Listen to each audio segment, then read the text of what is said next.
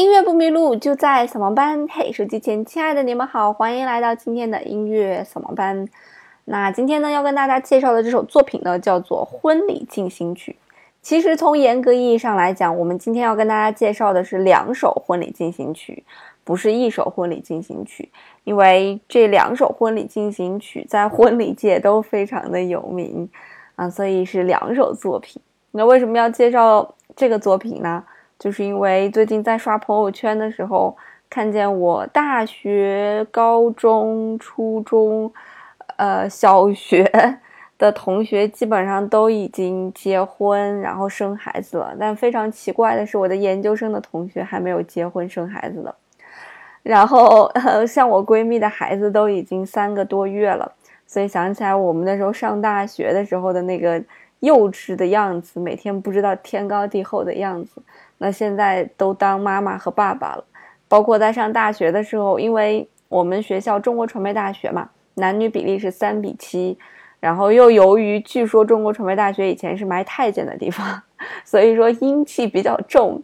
所以据说那个男生就比较具有阴柔之美，这是说好听啊，阴柔之美、中性美，说难听一点就是 gay，所以我们在上学的时候开玩笑的那些男生。现在也已经有了自己的孩子了，所以这就不禁让我想起了这两首作品《婚礼进行曲》。这两首作品其实，在咱们中国人结婚的时候，好像也没有那么普遍的去用哈。但是在外国人结婚的时候呢，这两首作品呢，都用的频率非常高。呃，我们今天介绍的两首作品，一首来自于瓦格纳的《婚礼进行曲》，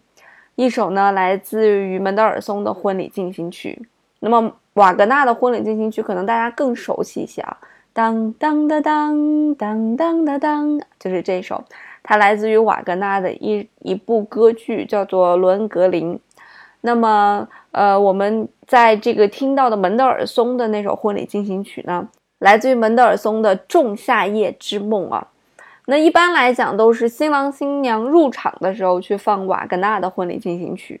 而这个新郎新娘退场的时候呢，我们会去放这个门德尔松的婚礼进行曲。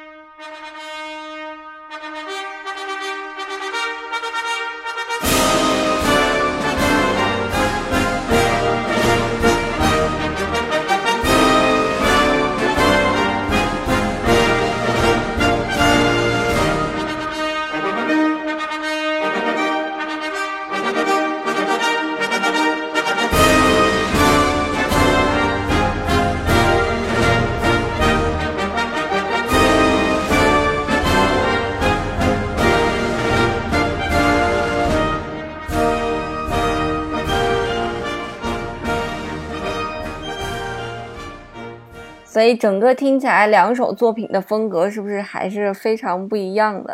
啊？还是非常能够理解为什么把瓦格纳的那首作品放到开场，而把门德尔松这首婚礼进行曲放到这个离场的时候啊，这个铿锵有力，带着笑声，然后新人就离开了。那开场的时候伴有一些神圣的宗教的 这种感觉。那事实上，这首婚礼进行曲它其实是一个合唱曲哈，它的原曲是出自于罗恩格林的第三幕，那么是一个四部合唱作品，所以在这个第三幕开始之前呢，就有了这个婚礼进行曲这样一个旋律的一个出现。在罗恩格林里面，其实有两首婚礼音乐的进行曲，就是跟婚礼有关的乐曲。第一首是在第二幕里面。这个罗恩格林和他的爱人阿尔莎到教堂举行婚礼的时候的庆典音乐叫做《到明斯特去》。那么还有一首呢，就是我们最熟悉的婚礼进行曲，这是第三幕开始之前，然后贵妇们引导新人进入新房时候的一个合唱，啊，整个合唱曲听起来那个人声的温暖的声音，嗯，让你感觉这个婚姻好像是更神圣的一件事情，它要比整个的这个用乐器去演奏的，让你感觉还要神圣一些，仿佛就是一些唱诗或者一些天使在你的身旁，然后大家来。保佑着，就是呃，祝福着这一段新人和保佑着这一段婚姻一样，然后两个人就携手走进教堂了，还是蛮好玩的一个场景，就蛮让人感动的一个场景。如果把门德尔松的那种呃铜管乐非常重的，包括起初就是一把小号就吹起来了，如果把这个换成开场，那显然这个新人可能都要走正步了，就不太合适了。那门德尔松创作的这首《仲夏夜之梦》，其实就是根据这个莎士比亚的那个戏剧《仲夏夜之梦》而改编的。那么这个戏剧其实是一部喜剧啊，尽管就是中间有很多，它是跟爱情有关系的嘛。那尽管中间有一些很小的波折，但最后还是有情人终成眷属了。每一个神灵都找着了属于他的另外一半儿，然后里面有一些精灵啊，有一些神呐，有反正。呃，整个的想法就是还是很天马行空的。大家有空可以去看一看《仲夏夜之梦》的书也好，或者有在 B 站上面有有那个电影吧，电影的一个改编版本，大家也可以去看一看。那么门德尔松呢，就是根据这个《仲夏夜之梦》呢，去给他配了一个乐。那在门德尔松大概十七岁的时候，他和他姐姐就写了这个《仲夏夜之梦》的序曲，是一个钢琴四手联弹。然后首演也是两个人去首演的，那么随后第二年呢，他们就把这个四手联联弹改编成了管弦乐的一个版本。那大概是在过了十七年之后，这部《仲夏夜之梦》被重新配乐，更完整的呈现到了这个观众的面前。那其中呢，我们听到的婚礼进行曲呢，就是来自于第五幕的一个前奏，而他们原先写的这个在十七岁写的《仲夏夜之梦》的这个序曲呢。就被应用到了后期的这个更完整的《仲夏夜之梦》的这个作品的呃序曲。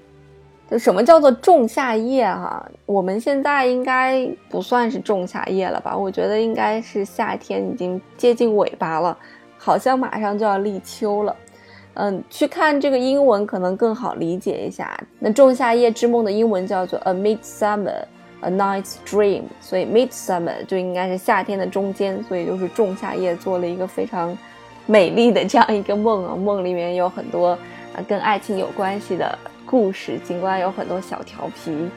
和不如意在，但最终的结局还是比较完美的。那么在门德尔松的这个仲夏夜之梦里面呢，一般来讲是有十三首作品，那么婚礼进行曲一般在这个第九首。然后有什么戏曲呀、谐谑曲呀，或者有很多很魔法的东西啊。你发现了有两个舌头的蛇啊，什么魔法？什么是人类的大麻？夜曲除去的诅咒？大张旗鼓葬礼进行曲？小丑的舞蹈？呃，通过这间房子赐予荧光，会有这样一些部分。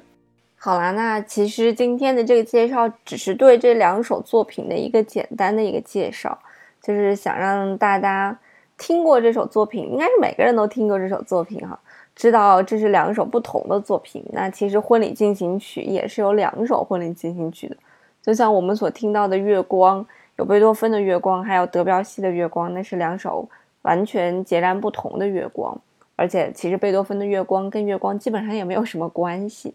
那我们今天听到的这个婚礼进行曲呢，确确实实是跟婚礼都有关系的。但是呢，它来自于两个伟大的作曲家，一个是瓦格纳，一个是门德尔松，而且这两部作品其实都不是独立成立的，他们都是来自于一些歌剧或者一些改编戏剧当中的一个部分。嗯，像很多很多非常知名的这个旋律，一般都会来自于某些大型歌剧的一些序曲，或者一些大型音乐作品的一些序曲。那我们今天所听到的婚礼进行曲也不例外，它也是来自于序曲，不管是目前的序曲，还是整个音乐整个作品的一个序曲，哈，那总之都是呃影子的一个部分，并不是说去叙事故事的那样一个部分。好啦，那做这期节目，肯定有人要问说小芳什么时候要结婚啊之类的，因为我好像也是到了要一直被人问起这件事的年龄了，不管走到哪里，别人都会提起来这件事情。其实我是觉得每一个人都应该有自己一个一个生活状态，并不是说一定到某种年龄要去做某样一件事情，也不是说结不结婚是人生的当中一个目标。那只要是在一个舒服的状态下去生活，结婚啊不结婚啊都还好，都无所谓。所以可能这个结不结婚的这个话题，也只是不太熟悉的人为了打开话题的一个话题吧。所以大家就不要在留言里面给我留这个言了。好啦，那除了在喜马拉雅上可以听到我们音乐扫盲班的音频节目呢？那音乐扫盲班呢，马上要开始做图文的节目了，那会放在我们的这个微信公众平台的音乐扫盲班上，所以大家可以关注微信公众平台音乐扫盲班。另外呢，我自己的项目针对三到八岁孩子英语音乐双启蒙的项目已经开始啦。如果家里面有适龄的孩子呢，不妨也来试听一下课程。音乐不迷路，就在扫盲班。那我们这期的节目就这样喽。